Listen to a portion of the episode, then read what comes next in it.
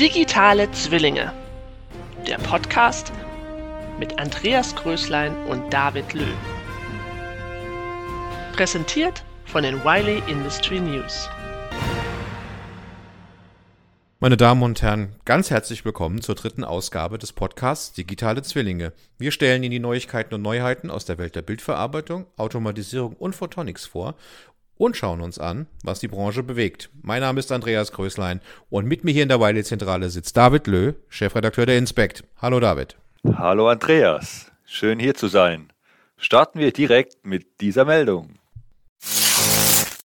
Letzte Woche fand die Embedded World in Nürnberg statt. Wir waren auch dort. Eins kann ich sagen, die Hallen waren schon am frühen Vormittag richtig voll. Ab 11 Uhr ist man in manchen Hallen kaum durch die Gänge gekommen. Und das ist für uns von Stand zu Stand tingelte Journalisten ein Problem.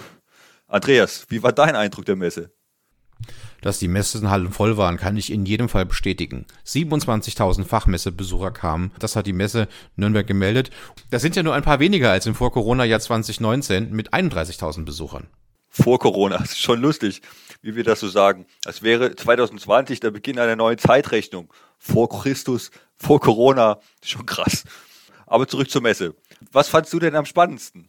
Interessant waren vor allem die neuen Produkte der beiden großen Player Congatec und Contron, die beide mit großen Ständen auf der Messe vertreten waren. Beide haben eine intensive Zusammenarbeit vereinbart und wie man auf der Messe hörte, soll da wohl noch mehr dahinter stehen. Vielleicht sogar eine Fusion der beiden Unternehmen. Das wäre ein Paukenschlag in der Embedded-Szene. Bei Congatec ist ohnehin viel los. Erst vor kurzem ist der Gründer und langjährige Geschäftsführer Gerhard Edi ohne große Worte gegangen.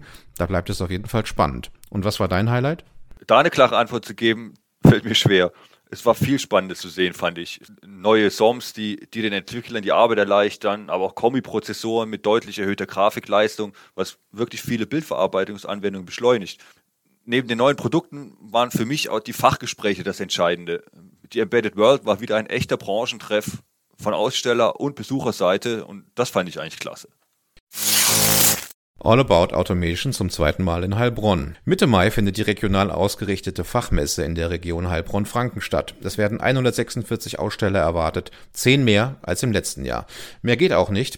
Alle in diesem Jahr zur Verfügung stehenden Standflächen sind damit belegt. Der Veranstaltungsort Heilbronn wurde vom Veranstalter ausgewählt, um Besucher aus dem starken Wirtschaftsregionen Heilbronn-Franken und Rhein-Neckar sowie aus dem Norden der Region Stuttgart und dem nördlichen Schwarzwald zur All About Automation zu ziehen. Eine gute Wahl. Die Region Heilbronn-Franken ist flächenmäßig nämlich die größte Region in Baden-Württemberg sowie landes- und bundesweit eine besonders wachstumsstarke Region. Bei der Zunahme der Arbeitsplätze liegt sie in Baden-Württemberg zum Beispiel an der Spitze. Das Messekonzept des Veranstalters EasyFairs scheint damit aufzugehen. Die regionalen Automatisierungsmessen sind immer gut besucht, auch an den anderen Standorten. Siehst du da einen Trend weg von den großen Messen hin zu den kleinen regionalen? Oh, das ist schwierig zu sagen, da wegen der Corona-Jahre die Zahl bei den großen internationalen Messen massiv zurückgegangen sind. Sowohl Aussteller als auch Besucherzahlen hatten sich 2021 beispielsweise halbiert. Sie haben auch immer noch nicht das Vor-Corona-Niveau erreicht und bei den kleinen regionalen Messen scheint das irgendwie anders zu sein. Vielleicht geht der Trend in diese Richtung. Wir werden das in jedem Fall beobachten. Jetzt dauert es nicht mehr lange, bis der EMVA Young Professional Award verliehen wird. Er bietet ein Preisgeld, die Präsentation auf der EMVA Business Conference in Sevilla sowie die Teilnahme am Europäischen Machine Vision Forum 2023 in den Niederlanden. Wer dabei sein will, hat aber nicht mehr viel Zeit, sich zu bewerben. Nur noch bis zum 31. März kann man sich dort anmelden. Genau. Und außerdem ist er noch mit 1500 Euro dotiert. Er wird für eine außergewöhnliche und innovative Arbeit einer Studentin oder eines Studenten oder Young Professionals in der Bildverarbeitung verliehen. Was möchte denn der EMVA mit dem Preis eigentlich erreichen? Er ist vor allem als Mutmacher gedacht, sich etwas in die Probleme der Bildverarbeitung zu vertiefen und gute Lösungsideen zu fördern. Die jungen Wissenschaftler und Wissenschaftlerinnen sollen neueste Forschungsergebnisse und Erkenntnisse im Bereich Computer Vision auf die praktischen Bedürfnisse der Bildverarbeitungsbranche anwenden. Was muss ich denn machen, um den Preis gewinnen zu können? Naja, also in erster Linie mal die Arbeit einreichen. Und unter allen Einreichungen wird dann der EMVA-Vorstand den Gewinner des Preises auswählen. Aber das Preisgeld ist ja nicht alles, was man gewinnen kann, oder? Richtig. Der Gewinner des EMVA Young Professional Award wird auch auf der Business Conference jetzt Anfang Mai in Sevilla eingeladen. Das heißt, ihm wird die Reise und das Hotel bezahlt und er oder sie darf auch die Arbeit dann vor den Teilnehmern der Business Conference präsentieren. Ich nehme an, du wirst dir den Vortrag vor Ort anhören? Ja, auf jeden Fall. Falls Sie noch mehr über den Award wissen wollen, wie immer finden Sie weitere Informationen dazu auf unserer Webseite www.wileyindustrynews.com und natürlich in den Show Notes. Ich war diese Woche bei MVTech. Dort konnte ich unter anderem mit Geschäftsführer Dr. Olaf Munkelt und Dr. Maximilian Lückenhaus sprechen. Letzterer ist Direktor Marketing und Business Development. Was haben die beiden denn erzählt? Tatsächlich ziemlich viel. Und damit meine ich, dass die beiden interessante Einblicke in die derzeitigen Vorhaben und Aktivitäten von MVTech gegeben haben. Zugleich hat insbesondere Herr Munkelt seine Einschätzungen zur wirtschaftlichen Lage abgegeben. Und was hat er gesagt?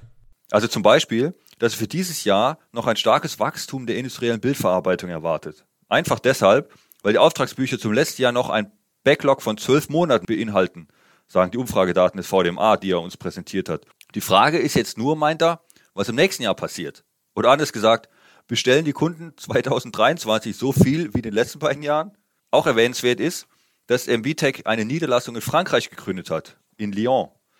Dort haben sie schon länger ein Vertriebsbüro. Anfang des Jahres haben sie jetzt mit dem Aufbau begonnen. Die Personalsuche läuft etc. pp. Und last but not least löst MVTech die Vertriebspartnerschaft mit IDS für die Dachregion. Derzeit werden die Kunden sozusagen umgezogen oder verschoben. Dieser Prozess soll bis Mitte Mai abgeschlossen sein und gleichzeitig baut MVTech natürlich seinen eigenen Direktvertrieb auf. Der AMA Fachverband für Sensorik und Messtechnik hat wieder seine Mitglieder befragt. Thema war die Entwicklung des zurückliegenden Geschäftsjahres. Nach eigenen Angaben erwirtschaftete die Branche insgesamt einen Umsatzplus von 10 Prozent. Die Exportquote der Sensorik- und Messtechnik stieg gleichzeitig um 15 Prozentpunkte auf 65 Prozent. Der Verband fragte auch, wie schwierig es im Moment ist, offene Stellen zu besetzen. Und besonders schwierig ist es für die AMA-Mitglieder im Moment in dem Bereich IT sowie Forschung und Entwicklung neue Leute zu finden. Momentan brauchen sie so zwischen acht bis neun Monaten, um eine solche Zelle zu besetzen. Etwas entspannter ist es in der Produktion und der Verwaltung. Diese Positionen können durchschnittlich in drei Monaten neu besetzt werden. HIMA Middle East hat neue Räumlichkeiten bezogen und eröffnet Ende Februar den neuen Hauptsitz in Jebel Ali. Damit möchte das Unternehmen die Präsenz in dieser Region stärken. Was genau ist dort angesiedelt? HIMA hat dort ein Kompetenzzentrum für Projektentwicklung, Lifecycle Services und Produktsupport eingerichtet. Bei der Auswahl der neuen Räumlichkeit hat man vor allem auf Nachhaltigkeit gesetzt. So reduziert die Installation wassersparender Waschräume den Gesamtwasserverbrauch des Gebäudes um bis zu 80 Prozent und eine Luftverteilungsfunktion spart bis zu 30 Prozent des jährlichen Stromverbrauchs. Dadurch will man den CO2-Abdruck des Gebäudes um 76 Prozent reduzieren.